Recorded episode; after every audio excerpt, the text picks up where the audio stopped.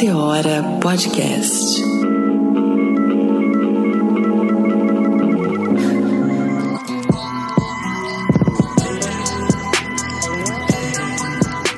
E está começando mais um Meteora Podcast. Eu sou Cris Guterres e sempre muito bem acompanhada da minha parceira Renatinha Hilária.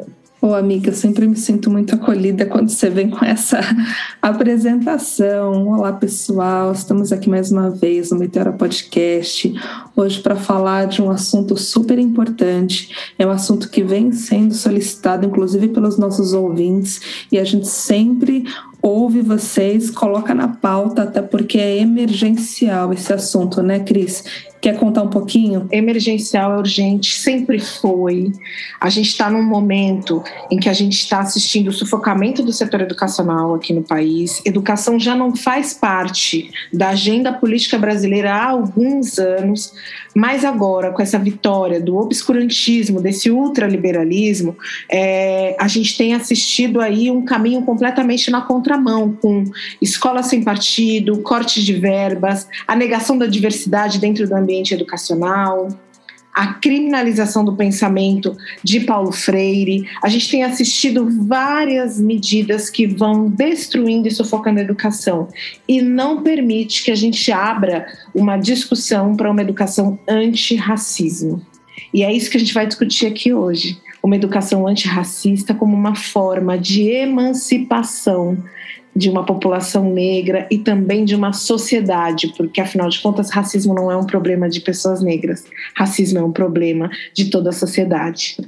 O estrago que o racismo provoca na criança, não tem André Luiz, Orixá, Jesus Cristo, Bezerra de Menezes, não tem ninguém que vai mudar essa lógica, porque o racismo é uma violência que ele não vai sair da sua cabeça.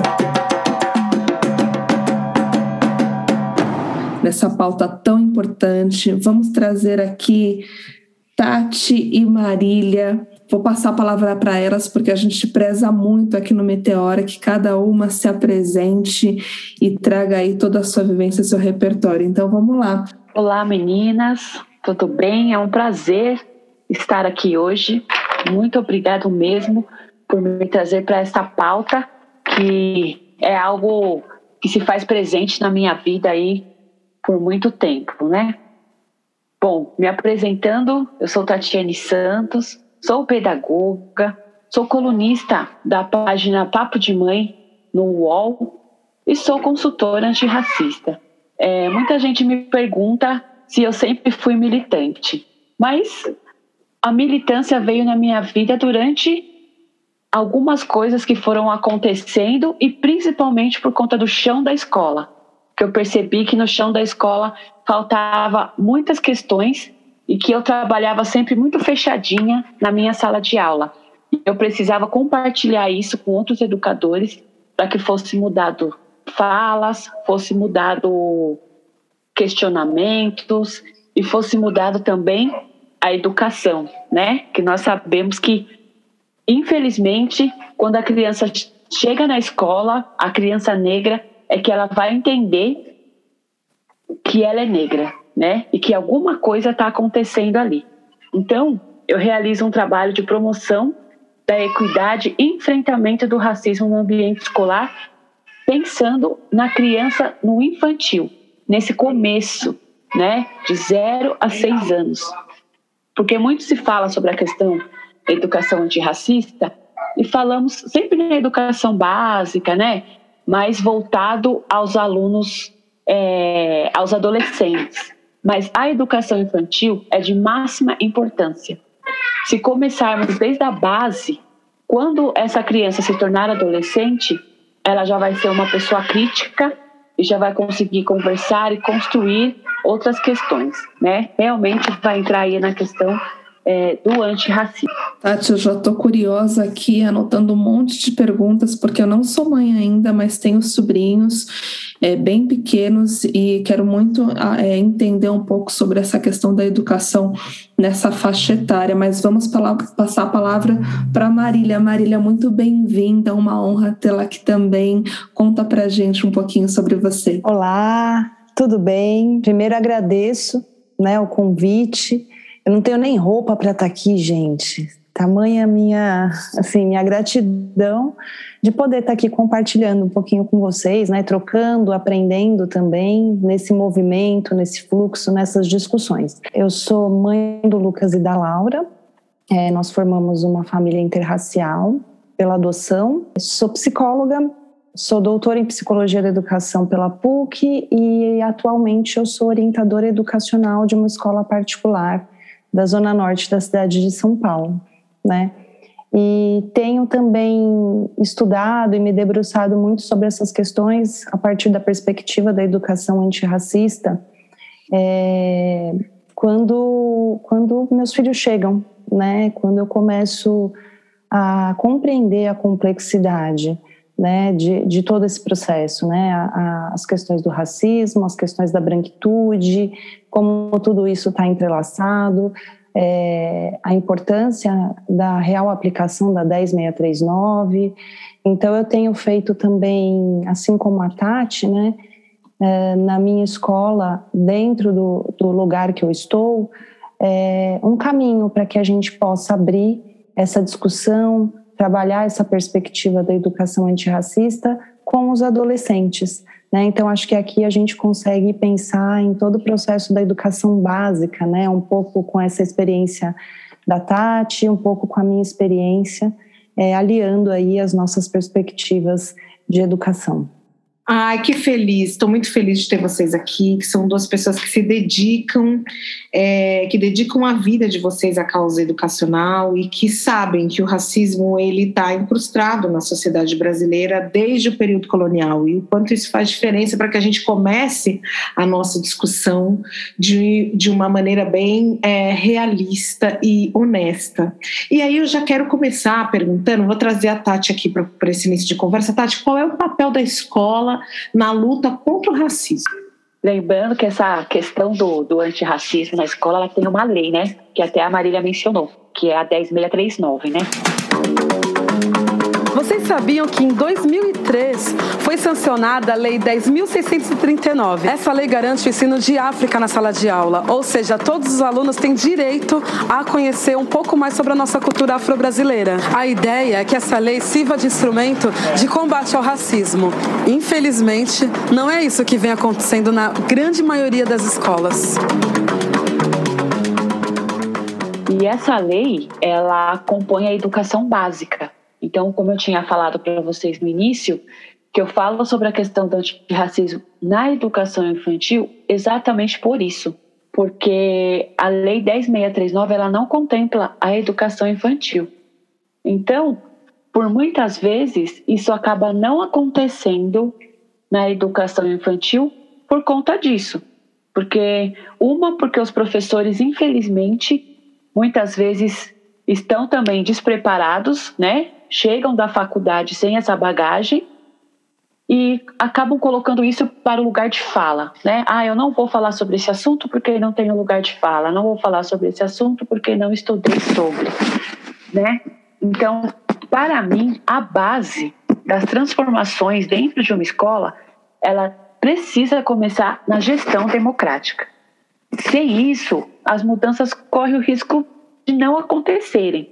É preciso que os gestores, juntamente né, com esses professores, pensem, dialoguem em conjunto com as famílias, né? Precisa estar presente essa comunidade e os estudantes, né? Quando falamos de crianças pequenas, é por isso que essa família precisa estar ali presente sempre, né? E quando eu falo de, de comunidade escolar, é todos, desde o porteiro, a moça da limpeza, a moça da cozinha, todos devem estar presentes. Todos os profissionais da escola, eles precisam compreender quais são os desafios e como o racismo se manifesta naquele ambiente. Precisam juntos criar coletivamente um plano de ação para superar isso. Então, é, a gestão dessa a função né, dessa gestão é, em conjunto com todos, promover articulações intersetoriais, construir protocolos de prevenção, processos de formação continuada para esses professores, principalmente, né? Como eu falei, muitas vezes o professor chega é, da faculdade sem essa bagagem, Então essa construção de formação, ela é muito necessária. E também deve observar a legislação, né? Levantar esses marcos legais e colocá-los acessíveis a todos, né? A família e a todos dessa comunidade escolar. Então, quando todos pensamos juntos este caminho e o que acontece naquela comunidade dentro daquela escola, essa educação antirracista será muito possível, mas todos também devem estar abertos a isso. Eu tenho uma pergunta para Tati, assim, nossa, eu tô, tô, bem curiosa, assim, acho que o nosso papo vai render bastante hoje. Então vamos lá. É, Tati, é, eu te ouvindo falar, assim, para mim toca muito é, hoje conversar com uma, com uma educadora como você, que especificamente trabalha com a faixa etária de 0 a 6 anos, porque particularmente assim nessa faixa etária eu sofri uma questão racial muito grande dentro da na escolinha que eu estudei lá 1980 e pouco né e, e naquela época eu não tive esse amparo né da, da, das professoras do time da escola tinha dois coleguinhas que estavam chamando ele de preto, que ninguém ia gostar dele porque ele era preto. Eu falei, mas você falou para a professora? Ele falou, eu contei. Ela falou que só ia pôr ele de castigo, sendo que elas falaram para mim que não sabia. A diretora não sabe o que faz. Não, não toma providência. E aí eu fiquei muito curiosa que você falou é, de toda a necessidade de ter essa, essa gestão, né, de ter esse amparo, de todos os profissionais dessas instituições, de certa forma, estarem preparados. E aí eu queria, se possível, que você trouxesse algum exemplo na prática que você já tenha vivenciado e de como que foi conduzido isso dentro da escola, né? Até para servir como referência, assim, um bom exemplo de como agir quando acontecer uma situação de racismo que é tão específica nessa faixa, a gente pensa assim: ah, mas eles são tão pequenos e eles já estão reproduzindo racismo. Com certeza sim, porque viram em algum lugar, aí você pode explicar também melhor. E aí, como, como tratar uma situação, algum, algum caso que você se lembre, que te marcou? Então, Renata, é, são muitos os casos dentro da escola, infelizmente, né? É, isso acaba acontecendo por muitas vezes eu até penso, é, não só pela nossa estrutura racista, né? Mas muitas vezes é, eu acredito que a pessoa fale sem querer. Eu prefiro pensar que ela fala sem querer do que pensar que ela é racista. Na educação infantil, principalmente, por exemplo, as meninas negras em questão dos livros infantis. Não sei se foi com isso que você sofreu quando era pequena, mas tinha muito essa questão de que eu não me via quando era pequena nos livros né, infantis enquanto princesa. É sempre os livros que nós temos aí, Branca de Neve, Rapunzel, né? E nunca nos víamos presentes nesses livros, né? Então, uma aluna da escola, ela uma amiguinha falou para ela que ela não poderia ser princesa porque não tinha princesa da cor dela, né? E aí isso não aconteceu na minha sala, aconteceu numa sala ao lado, mas eu estava presente no ambiente. E a professora simplesmente ia deixar passar, né? Isso que aconteceu. Chamei a professora, né? Depois para conversarmos e aí expliquei para ela a situação e ela falou: "Ah, mas eu acho que ela nem entendeu o que aconteceu". Eu falei: "Então, você acha que ela pode não ter entendido, mas mesmo que ela não se expresse, ela entendeu, porque você pode ver como ela está agora. E a menina ficou o tempo todo depois na sala de aula, no canto, não quis mais brincar, não quis comer, né? Então veio tudo para essa questão de como ela lidava ali é, com a situação. E aí nós fizemos é, o projeto na escola de leitura e eu levei vários livros, né? Que hoje nós temos uma gama de livros onde podemos falar de princesas negras, né? E levei para escola e iniciamos então a leitura desses livros por diversos dias. E no final de todas essas leituras, essa amiguinha se voltou para outra sem que a gente precisasse e falou para ela: "Ah, você é princesa sim, você é princesa igual a mim". Né? E aí ela percebeu que dentro de tantas é, diferenças, elas poderiam ser o que quiserem estar no mesmo lugar, né? Que eu acho que é isso que é o importante. Porque não adianta falarmos sobre questão de igualdade, porque não somos todos iguais, né? Nós somos diferentes. E são essas diferenças que nos tornam próximos, porque podemos aprender um com os outros. Então, isso, infelizmente, na escola acontece muito. E precisamos saber como ali, nessa questão, intervir. O bullying te descaracteriza, mas o racismo te desumaniza. E o curioso é que eu tenho escritoras no meu livro de 70 anos que conta a história aos seis anos de idade. Quando eu tinha seis anos, o Paulo José da Silva, ela sabe o nome do agressor, ela sabe a época que foi, ela sabe a situação que aconteceu, porque o racismo é uma violência que ele não vai sair da sua cabeça. Ah, eu fico muito feliz quando eu escuto profissionais como você e a Marília fazendo esse trabalho incrível. E só para ilustrar, antes de passar a palavra para a Marília e para a Cris, é, acho importante eu comentar o que aconteceu comigo, né? Esse case, outras pessoas podem se identificar também, né?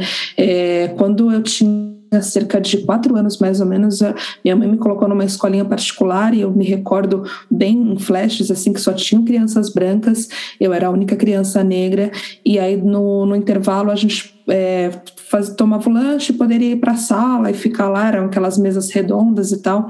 E aí eu lembro que um grupo de meninas brancas me excluíram numa mesa, falou: você vai sentar aqui sozinha e você abaixa a cabeça e não levanta, porque você é preta, porque você é neguinha e você vai ficar aqui sozinha era como se fosse um castigo. E eu lembro que eu tentava levantar a cabeça e elas empurravam minha cabeça contra a mesa novamente.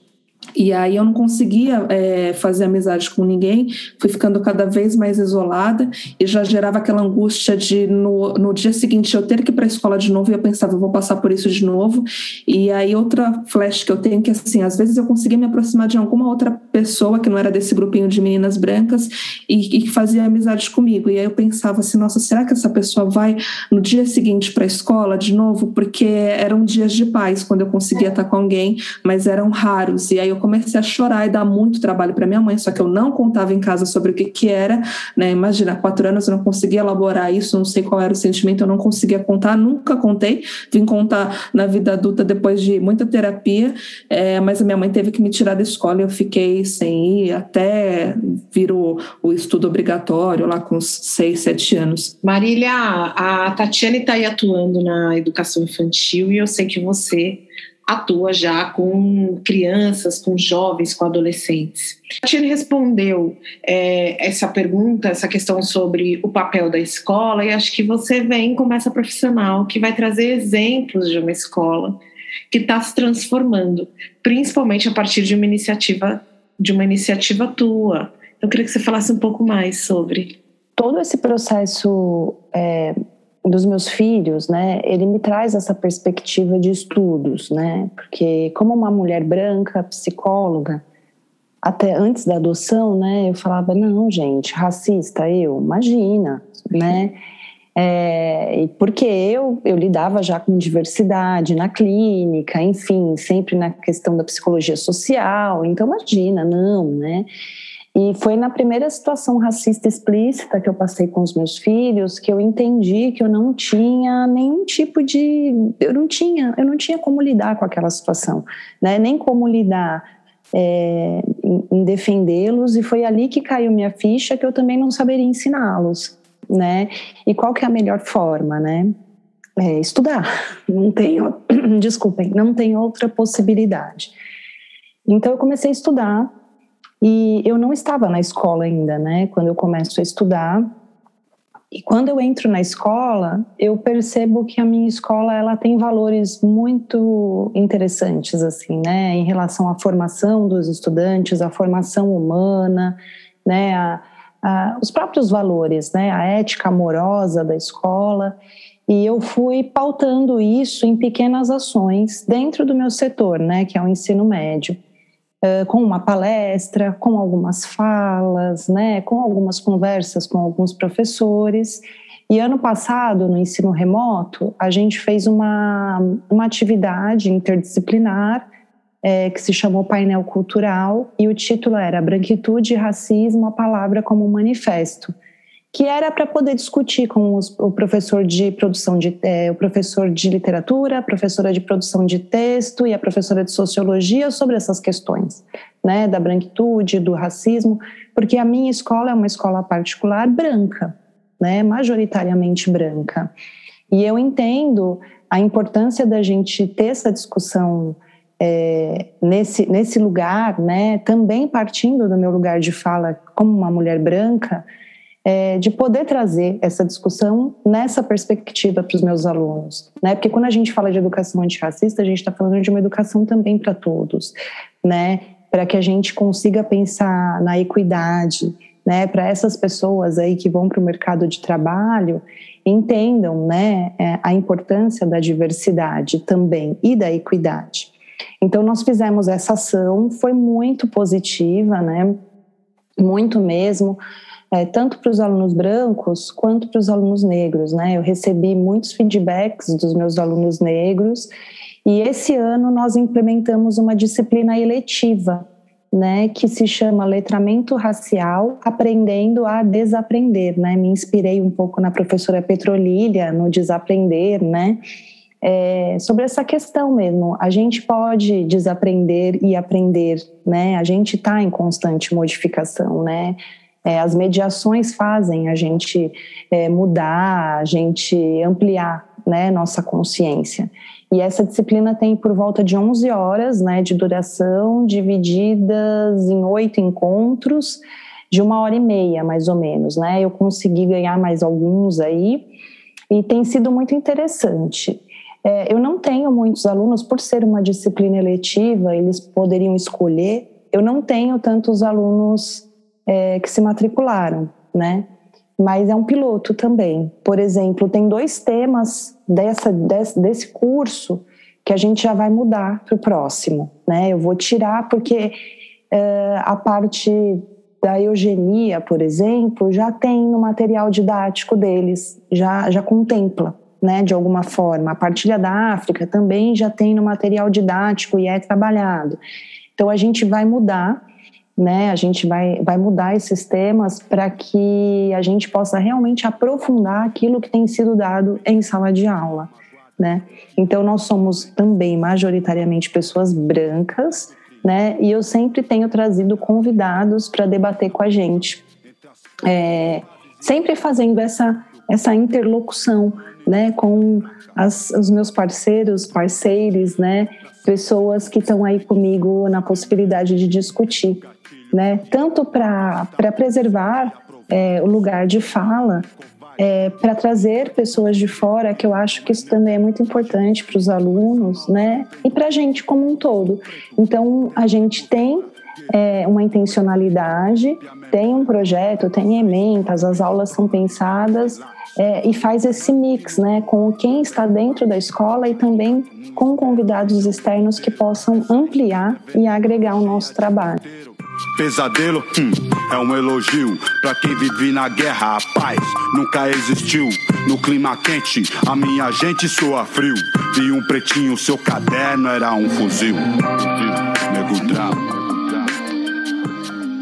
É, Marília, você, você se aprofundou sobre é, essa questão de psicologia né, social eu achei muito interessante, estava me aprofundando um pouquinho sobre o seu trabalho e, e, como a nossa sociedade ela traz demandas diversas. Eu imagino como é para você trabalhar com isso diretamente, né? Eu queria, é, você já falou um pouquinho, eu queria entender como foi esse seu despertar para isso, né? E se você puder também trazer algum exemplo da sua vida, assim, algum case que te marcou, alguma situação específica que as pessoas possam se identificar e como que você conduziu isso, né? E por que, que eu estou te perguntando isso também? É, eu sempre tento pensar com a cabeça dos nossos ouvintes, que às vezes estão com, com uma criança, um adolescente dentro de casa, sejam é, crianças pretas, crianças brancas, né? Eu, por exemplo, sou uma mulher negra, mas eu tenho sobrinhos brancos. E, e, cada vez mais eu olho para eles e fico pensando, nossa, eu, eu, como tia preciso contribuir para a educação deles, uma educação antirracista. Como que eu posso fazer isso? Como que eu devo fazer isso? Eu acho que tanto você como a, como a Tati é, tem isso na vida de vocês, pessoal e profissional, né? Que tipo de contribuição que, que você, eu queria deixar bem aberto assim para você falar sobre a sua experiência para as pessoas que estão ouvindo que de repente pode ter um despertar e falar assim, nossa, puxa, não pensei nisso antes, posso seguir esse caminho? É, eu acho que sempre muitas coisas que me atravessam é, são essas é, questões que eu passo com os meus filhos, né? Então, assim, são essas microviolências, né? No sentido de comentários, né? As pessoas já têm muita, é, muitas questões com a adoção, né? Então, eu acho que a adoção pela adoção já é um tema que gera curiosidade nas pessoas e que às vezes elas não têm muito filtro, né, para fazer perguntas, para fazer comentários. É, não, não, sei, assim, eu não entendo muito essa curiosidade, né, que as pessoas têm e esse não filtro em fazer perguntas. Então isso já é um, um ponto, né, a se considerar. E também tem a questão das crianças, né? Então, por exemplo, quando eu estou com com meu companheiro, o Emerson, e nós estamos juntos em família, as pessoas olham com um ar de tipo, hum, essa é santa, nossa, salvou duas crianças. E não tem nada a ver, né? Porque eu tive a intenção da adoção, né? É, não foi, não é para, não é no sentido de caridade. Né? Então, eu acho que a gente separa aí por blocos as curiosidades. E aí entram os comentários né, racistas, olhares, né, e até a minha própria criação para eles ainda atravessada pela branquitude, né, gente, que por mais que eu esteja nesse processo, né, que eu sempre digo, todos os dias é uma desconstrução, né, ninguém está pronto, eu não estou, muito menos eu, é, eles ainda têm, né, eles ainda passam, é, essa criação passa por isso, né, é, então, por exemplo, eu tive a primeira a primeira situação foi muito chocante, né? Mas eu tive uma outra situação de vida aqui que eu costumo tenho colocado e foi muito marcante, assim. É, a própria Lia Schuckman traz isso no livro dela, né? Que os brancos com os brancos se sentem muito mais à vontade, né? De fazer os comentários, as piadas, né? E eu estava andando com. Eu tenho dois cachorros e tenho meus dois filhos. E eu estava andando com eles na rua, passeando aqui perto da minha casa. E aí passou um rapaz, olhou para mim e falou: Nossa, que camiseta bonita! Ah, legal, camiseta, beleza. Com a máscara a gente também não consegue ler muito, né, o lábio das pessoas. E daí ele virou para mim e falou assim: Escuta, você não tem medo de sair com eles? E aí eu fiquei pensando que era com os cachorros, né, gente? Você não tem medo de sair com os cachorros? Né? Eu falei: Não, tá tudo bem, eu tô com eles aqui e tal, e tá tudo bem. Aí ele falou assim: Nossa, você é uma patroa muito boa por cuidar também assim dos filhos da sua empregada. Gente, meu é Deus. É muito chocante, porque assim a pessoa se sentiu na liberdade. A pessoa se sentiu na liberdade de fazer esse tipo de comentário né? De, de, de, sabe, e de uma forma muito natural. Né? E sempre o meu primeiro o meu primeiro cuidado é olhar como aquilo afetou meus filhos, de que forma, se eles ouviram, né? E eles estavam longe. Então, e a máscara também foi uma proteção, né, nesse, nesse sentido. Então essa, essa é uma situação, né, é, outras também, quando a gente, quando eles se afastam um pouco de mim, né, e as pessoas procuram quem é a mãe daquela criança, né, porque, e olham assim, eu estou na frente da pessoa, né, então tem muito disso. E tem uma das questões que me despertou bastante também, que foi uma colega minha, uma, uma super amiga minha, uma psicóloga também, a Marleide Soares, ela tem um, um trabalho lindo sobre a Virginia Leone Bicudo, sobre racismo na infância. E eu fui criada, é, por exemplo, ir ao mercado e não pode abrir as coisas para consumir, certo? Uma regra e tudo mais. Então, minha mãe sempre colocou isso na minha, como um comportamento. E aí, é, se você abre alguma coisa, numa situação específica, você coloca no carrinho para pagar. E eu achando, gente, no auge da minha branquitude, achando que esse eu estava ensinando certo para os meus filhos, né? Tipo, olha, não pode comer no mercado, mas se por acaso você tiver com muita fome, for muito necessário, você come e coloca dentro do carrinho. E achando, gente, que eu estava no auge do valor, né? Ensinando valores para meus filhos. Aí a Marleide aqui comigo conversando, ela falou assim: "Ma, Mazinha, Mazinha, deixa eu te fazer uma pergunta. E quando eles estiverem sozinhos, como você acha que vai ser?" Você acha que eles vão ler o comportamento deles como eles liam o seu? Ou vai ter alguma diferença? na hora, gente, me caiu uma ficha enorme. Que esse comportamento que poderia, ser super bacana como um valor, eu estava colocando meus filhos em risco, né? Então, eu acho que são muitas questões que vão passando na minha vida pessoal que eu tento buscar é, dentro da teoria possibilidades de lidar com isso, né? Inclusive de trabalhar com a identidade saudável dos meus filhos. Então, como promover isso a partir de uma perspectiva de uma família branca, né? E eu sempre, eu sempre me coloco nesse lugar, né? Porque para poder para poder ensiná-los também dentro das minhas limitações, né? Então eu sempre busco essas referências, é, os lugares, as leituras, as músicas, né? É, eu converso é uma pauta, né? A pauta racial aqui em casa ela é constante. Então quando eu trago isso, saio da minha casa, eu entendo aquele ciclo que a Grada Quilomba traz, né, no Memórias de Plantação, da responsabilização. Então, assim, o que, que eu vou fazer com tudo isso? Depois que eu vi que eu não posso mais desver, né, o que, que eu vou fazer com isso? Né, o que, que eu vou transformar? Qual que é o processo de transformação?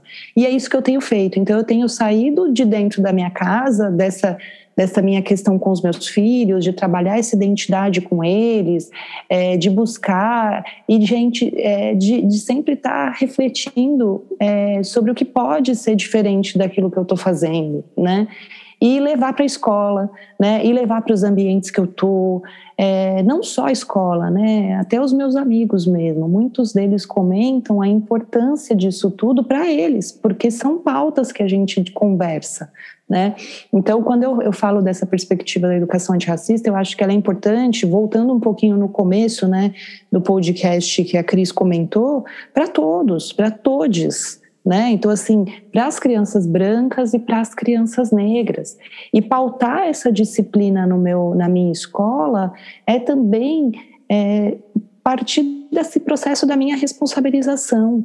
Né? Então, assim, educar também esses adolescentes brancos né, majoritariamente brancos, né? Então é, é, é ampliar e trazer essa perspectiva como um diálogo, como um processo também de ampliação, de pensamento crítico, de consciência, que tem a ver com a 10639, mas tem a ver com a Base Nacional Comum Curricular que está chegando aí. Então, eu estou aliando os processos das leis com os valores da escola e também com o meu projeto de vida né? Que é uma responsabilização. A partir do momento que eu entendo a minha responsabilização, eu acho que eu posso ampliar isso para fora dos muros da minha casa. São nações escravizadas e culturas assassinadas. É a voz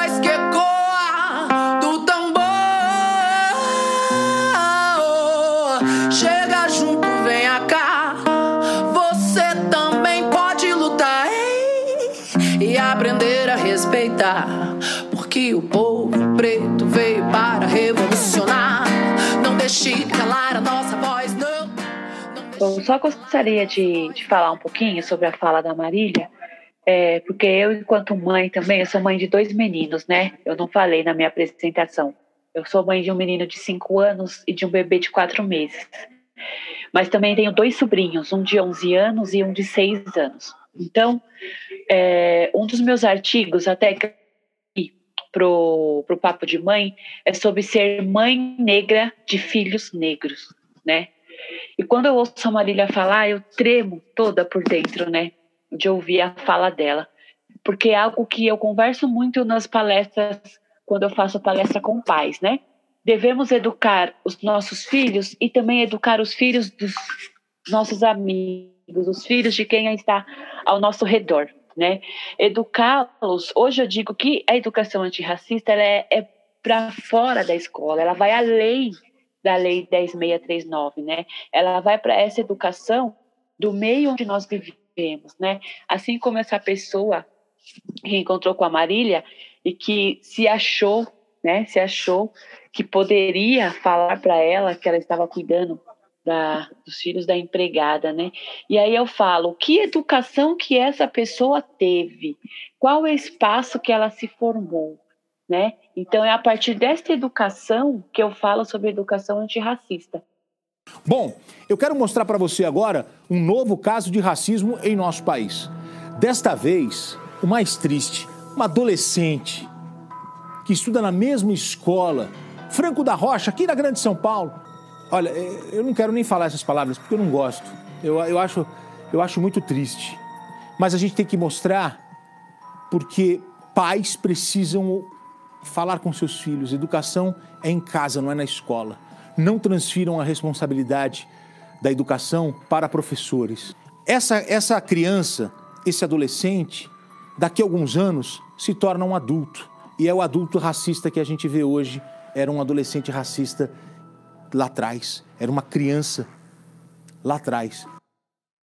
Quando você tem essa educação desde a base, você não se torna uma pessoa que faz esse tipo de pergunta, né? Porque quando você vê uma família branca com dois filhos brancos, você não pergunta por que, que um filho é mais claro que o outro, por que, que um é rosado e o outro é amarelo, né? Você não tem esses tipos de pergunta. E quando você vê uma família interracial ou uma família negra que também pode ter, é, nós temos mais de 300 tons de pele negra, né? Então, até mesmo de uma família negra, você pode ter vários tipos de tons de pele. Né? Os meus sobrinhos, por exemplo, um é mais escuro e o outro é mais claro. E, mas não deixa de ser negro, ele é negro, só tem o tom de pele um pouco mais claro. E as pessoas também é, têm essa. se acha né, no direito de perguntar, mas por que um é mais claro que o outro? E eu falo, e essa pergunta não se faz para uma família branca. Né? Então, essa educação ela deve ser feita a partir do momento que nós somos é, agentes de mudança, né? Então, algo que não pode deixar passar. Então, eu sempre falo, quando isso acontece, é chamar aquela pessoa e sim conversar, né? Fazer com que ela pense no que ela falou, o porquê que você perguntou isso, né? É, você perguntou, você perguntaria isso se fosse uma outra família, né? Qual o problema se, os, se as crianças que estiverem, que estão comigo fossem filhos da minha empregada, você não teria o direito de fazer essa pergunta, mesmo que eles fossem, né? Mas eles são os meus filhos. Então, por mais que a gente fique, a gente fica na verdade sem reação, né? Também quando tem uma questão dessa. É, e eu falo que enquanto mãe negra de filhos negros, eu tenho muito medo dessa questão, que os meus filhos vão crescer e infelizmente eu ainda terei que conversar com eles sobre algumas questões de comportamento, assim como a Marília falou, do mercado, né? Então, como eles vão se comportar quando eles estiverem na rua, né? De não correr, de estarem sempre com o documento na mão, né? De, de sempre falar com essa questão de educação, porque eles sempre vão estar ali na questão, sempre vão ser questionados quanto a isso, né? Então, isso é algo que, enquanto mãe negra, me dá muito medo. E hoje eu trato nessa questão de educar o outro, né? Educar o outro para entender é, a questão da empatia. Tati, eu te entendo super, super quando você fala de educar o outro, mas assim, às vezes também é difícil, né, educar o outro, ainda mais quando a gente é pego numa violência tão absurda quanto essa que a Marília sofreu, porque eu fico pensando, o que ficou reverberando aqui na minha mente é qual era o juízo que ele fazia daquela cena para ele perguntar para Marília se ela tinha medo de sair com eles. Por que, que ela teria medo? Essas crianças poderiam atacar alguém na rua? Essas crianças é. atacariam a Marília? O que, que essas crianças, filhas da empregada que na, no imaginário dele, poderiam fazer de tão terrível que a, Mari, a Marília deveria ter medo? Né? Eu, eu, eu, fiquei com esse, com, esse, com esse pensamento. E como é que a gente reage a uma violência tão absurda dessa? Porque assim, eu vivo várias, inúmeras, todos os dias. A Marília falou aí da, da adoção. Eu também sou uma mulher que, que vi na adoção uma via de parentalidade e ouço absurdos é mil, porque eu também adotei um menino negro adolescente que era taxado como o trombadinha né? Você levou trombadinha para sua casa. Eu, eu cheguei a ouvir isso, só a palavra trombadinha de uma coisa mais usaram uma outra expressão no lugar para dar uma aliviada, né, para não ficar muito violento. E a resposta foi: eu, sim, eu trouxe, eu fui buscar, eu peguei na boca, inclusive. Eu fui buscar, eu tirei da mão do traficante, botei dentro da minha casa, porque eu acredito no futuro desse menino. Aí eu lembro quando vocês duas falam, uma coisa muito latente também dentro de mim é a minha mãe, que falava pra gente que a gente não podia sair de qualquer jeito, nem eu e nem o meu irmão. E ela brigava porque a gente queria sair de chinela havaiana. E ela falava, não vai sair de chinela havaiana. Né? Porque uma pessoa negra na rua de chinelo havaiana, ela vai ser mais maltratada do que uma pessoa negra bem vestida. É claro que o racismo, a nossa roupa não vai diminuir as dimensões do racismo, vai, mas acaba colocando a gente numa outra posição. E aí, Tati, já que você trouxe é, essa sua experiência como mãe, é, eu queria que você falasse um pouco mais de como, é, assim como a Marília, de como é, o seu dia a dia como mãe de duas crianças negras, negras influencia na Tatiana educadora, né? E que você já aproveitasse e trouxesse um pouco da sua produção, porque você recentemente escreveu um livro, você é coautora de um livro infantil que tenta trazer uma nova perspectiva para crianças negras. Será que seus filhos, a vivência com seus filhos, é, é, teria te motivado nessa, nessa escrita? Ah, o que, muito da minha militância tem de quando me tornei mãe. Então, de quando me tornei mãe, mudou sim. Mudou a minha militância, mudou o meu olhar enquanto educadora e principalmente o meu olhar enquanto pessoa. Né? E, e de ver as coisas que aconteciam na escola e pensar: eu não quero que aconteça isso com meu filho. E o que fazer para que isso não aconteça? Né? Então, o Lucas ele é uma criança de 5 anos e ele é uma criança muito empoderada. Eu falo que às vezes eu empodero tanto ele que ele parece aqueles balãozinhos de gás, sabe? Tem que puxar ele, pegar a perninha dele, puxar de volta para o chão, porque ele é tão empoderado. Os meus sobrinhos também. É, meu sobrinho de 11 anos, por exemplo, ele já foi chamado duas vezes de macaco na escola. Mas por conta desse empoderamento e das conversas de casa, isso conseguiu impactar um pouco menos, né? Nele. Não que não tenha reverberado, mas um pouco menos por conta de nossas conversas. Então, o livro que escrevi, por exemplo, é, eu fiz uma imagem do Lucas é, de super-herói. Uma ilustradora amiga minha que mora em Recife Pamela.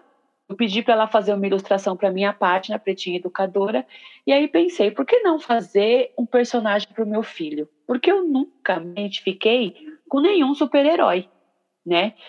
A não ser o Pantera Negra que surgiu, aí tinha o Super Choque também, né? Mas até muitas pessoas me perguntavam, né? Às vezes me perguntam, Tati, mas você não dá nenhum boneco branco para o seu filho brincar? Eu falo, não, o mundo já dá.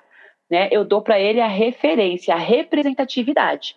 E as outras coisas que o mundo der a ele, ele vai entender né?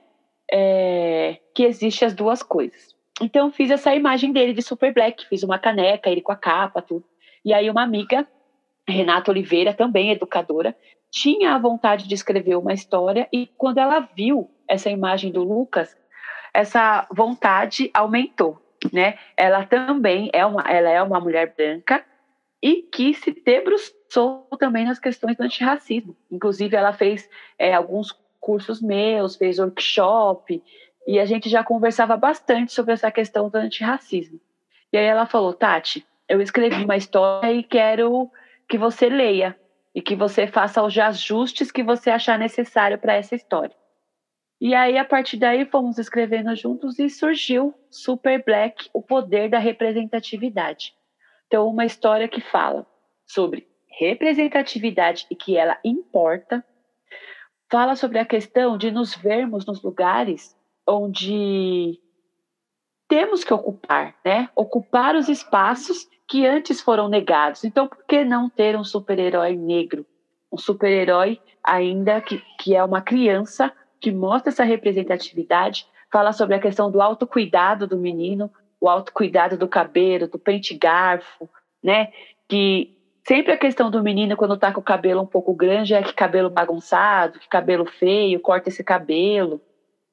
E na escola, infelizmente, isso vem muito à tona. Né? Às vezes vemos é, crianças que ficam apáticas, que não querem brincar, ou então aquela criança que acaba extravasando por conta dessas questões. Então, esse livro traz toda essa questão do autocuidado e do empoderamento da criança negra. Em se ver em um livro onde ele fala, olha, um super-herói igual a mim, né? E a questão é, do autocuidado. E quando eu falo de representatividade, não é só para a criança negra. A criança não negra vai entender que o amiguinho dela pode estar naquele lugar, né? Que o amiguinho dela também pode ser um super-herói, que a amiguinha também pode ser uma princesa, assim como os livros que nós já temos e que é nos dados na escola, né? E, e principalmente devemos pensar nesses materiais na escola, os materiais didáticos, não só nos livros infantis, mas nos livros também, né? E na própria história que nos é contada. Quando falamos algumas palavras, é, por exemplo, quando vai se falar sobre a escravização, né? Que acaba falando que o negro veio para o Brasil, ele não veio, né? Ele foi arrancado, ele foi tirado do seu lugar, da sua casa, né? Quando fala que ele é escravo, não, ele foi escravizado. Então devemos ir mudando essas falas, as atitudes e principalmente o olhar para o outro, né? Será que isso que eu vou falar, é, eu vou magoar a outra pessoa e se colocar no lugar dela, né? Então tem muitas falas que fazem parte sim da nossa estrutura racista, mas que podemos é, mudá-las a partir de reflexões, né, a partir de debates e, claro, se colocando no lugar do outro. Mas que você corra, irmão, na sua guerra vamos nem se lixar. Esse é o X da questão, já viu eles chorar pela cor do chá? E os camburão que são,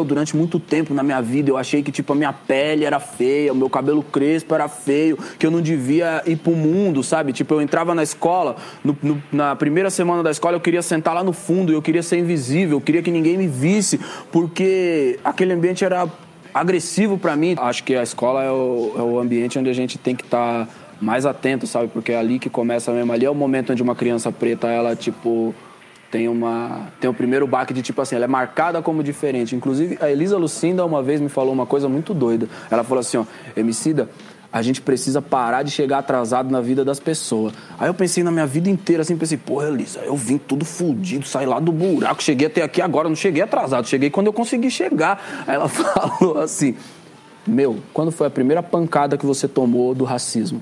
Aí eu pensei, tipo assim, eu tava na pré-escola e aí os moleques começaram a me chamar de macaco. Ali foi a primeira vez que, tipo, eu tomei um soco assim, tipo, meu, esse moleque é diferente e nós vai zoar ele por causa disso. E aquilo foi se perpetuando, entendeu? No, e, e, você, naquela época, principalmente nos anos 90, começo dos anos 90, a gente não tinha bagagem para responder isso, tá ligado? Hoje, tipo, sabe, depois de ler, depois de é, viajar, depois de conhecer um monte de gente, também tenho inteligência para olhar para as pessoas e falar, ô, vai tomar no seu cu. Rápida, violência se adapta. Um dia ela volta pro seis, tipo campo de concentração. Em vão, quis vida digna, estigma, indignação. O trabalho liberta ou não? Acho que na verdade estou aqui pensando. Tudo isso que a gente está falando tem muito a ver com a importância do letramento, né? E quando você fala da gente ser agente nos meios que a gente está, eu vivenciei uma experiência muito interessante. Muitas pessoas se afastaram de mim, porque eu me tornei a pessoa que não tolera, né? Então, eu não tolero. E, e, eu acho que quando a gente aprende, né, vai aprender, está nessa perspectiva aberta mesmo de ouvir, é, de entender que né, talvez você precise aprofundar mais alguma coisa, mais um conceito, é, você começa a ver as pequenas nuances, porque são falas, mas também são olhares, né? Tem pesquisas sobre racismo na escola, né, que falam até para as crianças do investimento de afeto das professoras com as crianças negras e com as crianças não negras, né? Do tocar no cabelo ou não tocar, do convite para as festas. Então, eu acho que quando a gente traz essa perspectiva, a gente está falando de letramento, a gente está falando de olhar para o outro e a gente está falando de do que a gente quer, né? De que sociedade que a gente quer para o futuro, né? Para os nossos. Marília falou do futuro, de que futuro nós queremos para os nossos, e acho que é importante a gente falar um pouco do futuro que está sendo sequestrado do não acesso à educação para a maioria das crianças é, e jovens da periferia hoje no Brasil, por conta de uma falta de investimento em estrutura. Nós estamos falando hoje de um Brasil onde um terço dos jovens entre 20 e 29 anos são nem, nem estuda e nem trabalha. A gente está falando de, de crianças que não estão conseguindo acompanhar as aulas online nesse momento de crise sanitária no país, porque são não tem internet em casa ou então essa mãe que às vezes é uma mãe solo tem três quatro filhos um celular só e todo mundo precisa usar o celular para fazer a aula. E aí esse futuro vai ser sequestrado dessas crianças que não vão ter a menor condição de competir num país que acredita e investe em meritocracia a uma vaga bacana numa universidade é, a um trabalho de, de maior qualidade, que tenha uma remuneração maior, porque foram sequestradas. E acho que isso também é, falar disso também é falar de educação antirracista, porque a maioria desses jovens e dessas crianças são crianças negras. E aí eu queria que a gente falasse um pouquinho sobre esse, esse cenário atual da educação, antes da gente finalizar aqui o, o programa.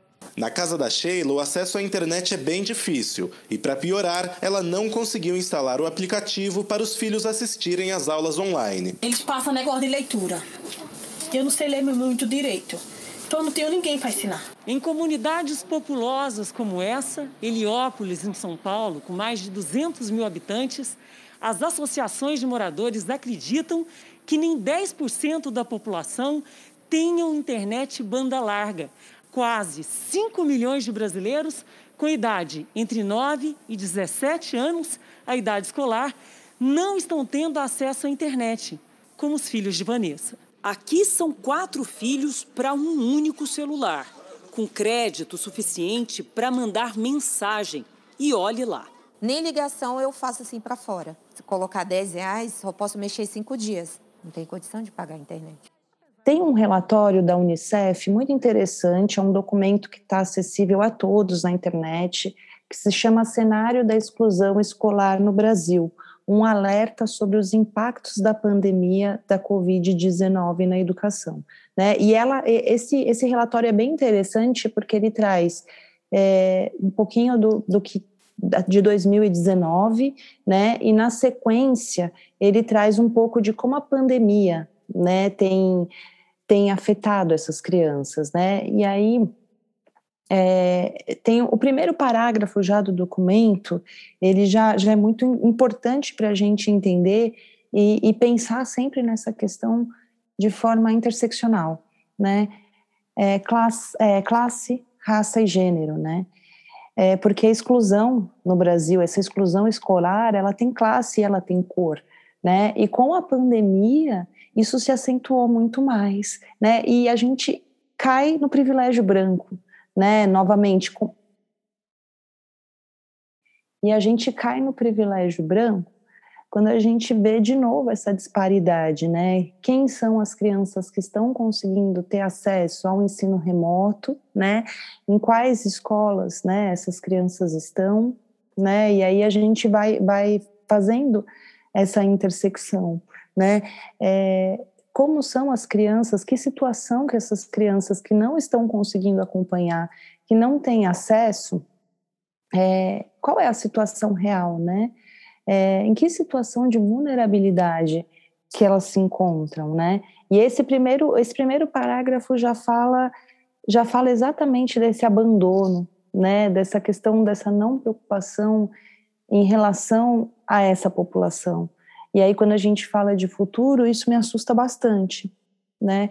Porque quando você olha os dados é, em 2019, vai, para 2020, de 3 milhões de crianças para 5 milhões de crianças e adolescentes que não, não estão na escola, então, o quanto essa pandemia vai gerar ainda, né, resultados muito negativos, né, é, que a gente que a gente pode perceber nesse processo de exclusão, né?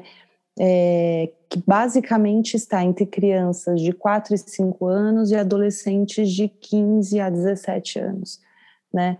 Então, eu acho que a gente tem aí um cenário um cenário bem, bem difícil para os próximos anos, né? E por isso que é importante a gente pensar nessa perspectiva da educação antirracista, é, que a gente possa criar possibilidades, né? Possibilidades de, de projetos, de incentivos, de apoio, para que a gente possa dar conta de algumas algumas lacunas. Vamos conseguir dar conta de tudo? Não, mas pensando, né, buscando, puxando um pouco dessa inspiração da Tati, de que a gente pode fazer algo no nosso meio, né? Então, como a gente pode apoiar alguns professores, alguns alunos? Tem projetos que procuram computadores, tablets, né? Então, tem, tem inúmeros projetos é, que a gente pode se engajar para tentar auxiliar de alguma forma, sem ser assistencialista, né? Com uma intencionalidade mesmo. Eu vejo é, nessa questão também, Cris, que irá precisar não só de, de, orga, de organização nesse momento, né, para que esses estudantes é, consigam acessar a educação, mas depois também, depois que tudo isso terminar, o que vai ser feito, né? Porque, por exemplo, pode até se conseguir, vai, para aqueles que não têm computador, que não têm celular, que consiga esse computador, que consiga esse celular, mas muitas vezes no lugar onde ele mora também não tem a questão de como chega a internet lá, né? Que ele nem consegue também, mesmo ele tendo esse computador, também não consegue acessar esse essa aula. E por muitas vezes também não acessa não só por questão é, tecnológica, mas aí também tem a questão da família, né? Se a família está trabalhando, se tem um alimento, então tudo isso é junto, né? Então precisa se pensar é, no que vai acontecer depois e essa fala eu trago muito é, vou, é, falando sobre o 13 de maio, né? Muitas escolas, infelizmente, se pautam para trabalhar a questão antirracista em maio e novembro. E aí eu pergunto, o que aconteceu no 14 de maio? E é a mesma coisa que eu falo agora. O que vai acontecer depois da pandemia, né? Se no 14 de maio tivesse acontecido questões que tivessem é, trazido todas aquelas pessoas é, para uma perspectiva de, de onde morar, uma perspectiva de onde ter dinheiro, de onde ter o alimento, hoje seria diferente. Então, nós precisamos pensar nisso depois da pandemia. Como acolher essas famílias depois disso? Como acolher esses, esses estudantes depois disso? Né? Então, através de projetos, sim, mas também vamos precisar de políticas públicas né, que possam ajudar nessa falha aí, né, que vai ficar. Assim como ficou a falha do 14 de maio, né? Infelizmente, voltamos na história. Eu, eu penso nisso, que infelizmente voltamos na história, então devemos pensar o que podemos fazer para que não aconteça a mesma coisa. Né? Então, políticas públicas aí terão que ser implementadas para o depois, né? E que acolha todas essas famílias e esses estudantes que nós sabemos que a maior porcentagem são de famílias negras. E a Tati deixa, com isso a Tati deixa aí uma pergunta para ser respondida num outro podcast, que é como é que a gente vai fazer para incluir população negra, essa população que foi tirada da possibilidade de construir, de construção social do Brasil ali no 14 de maio, como é que a gente vai fazer para incluir ela agora no pós-pandemia, né? Meninas, muito obrigada pela participação de vocês. Foi uma honra. Esse papo não se esgota, assim como essa pauta é urgente e a gente vai continuar trazendo sempre que possível. As portas do Meteoro estão abertas sempre para vocês. Que trabalho incrível que vocês têm feito, necessário, importante. Muito obrigada por compartilhar o conhecimento de vocês.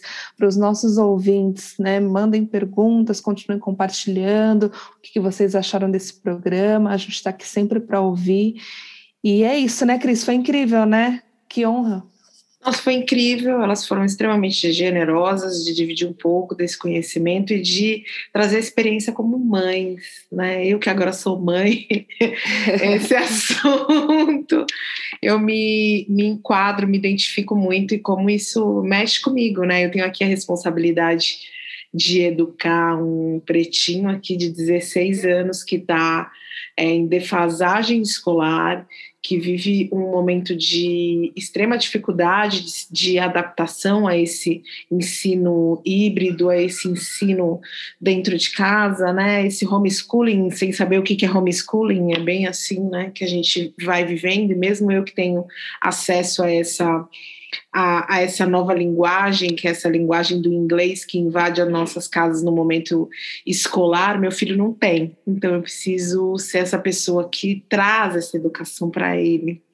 E aí eu estou muito feliz e quero que a gente possa poder voltar, que a gente tenha a possibilidade de voltar nesse assunto, porque ele é tão necessário, é imprescindível que a gente coloque a nossa população dentro, no centro dessa discussão de educação, porque a gente sabe, não é de hoje, não é de agora, que é, a, é com a educação que a gente pode transformar e, como já dizia Bell Hooks, a gente precisa utilizar a educação para que ela se transforme numa prática de liberdade, numa prática de emancipação. É isso mesmo, para transgredir. Onde a gente encontra vocês, meninas, dando a última palavra? Passa para a gente os contatos, o arroba, Instagram, YouTube. Bom, meninas, eu quero agradecer a vocês. Muito obrigado por ter me trazido para essa conversa, para essa pauta tão importante, com pessoas tão potentes. E para quem quiser conhecer um pouquinho mais do meu trabalho, me encontra no arroba Pretinha Educadora no Instagram. Lá no link da bio, vocês vão encontrar alguns artigos meus que tem lá no Papo de Mãe no UOL. Também encontram o meu curso, que se encontra na plataforma Hotmart. O meu curso se chama Práticas Antirracistas em Sala de Aula. Então, é um curso para educadores e um curso também para quem quer conhecer e entender um pouquinho mais sobre a pauta de uma educação antirracista, poderá fazer esse curso. E aí é só me chamar lá no direct e participar dessa luta, que é uma luta nossa. Bom, é, meu, eu tenho um Instagram, que é um Instagram pessoal, é, eu divido coisas da minha família, da minha vida, muito assim como eu sou, né? Que é o Mafaco, M-A-F de faca A-C-C-O. E, e, lá você encontra um pouquinho de mim, pode chamar também no direct. É, achei, Tati, seu trabalho incrível, gente. Os cursos são incríveis, os textos, acho que vale a pena. É sempre uma oportunidade de aprender. E agradeço, agradeço por estar aqui com vocês, por ter essa possibilidade de troca e sempre pela ampliação do diálogo. Isso é muito importante. Foi incrível, gente. Muito obrigada. Um grande beijo e até a próxima. Até a próxima. Beijo.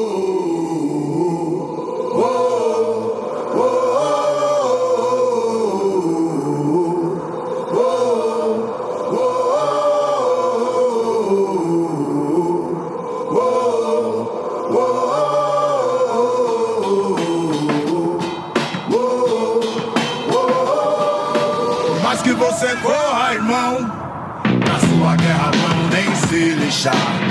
Esse é o X da questão. Já viu eles chorar pela cor do chá? E os camburão que são guerreiros a rei pra picar. A pele desce em salajão. Bomba relógio prestes a estourar.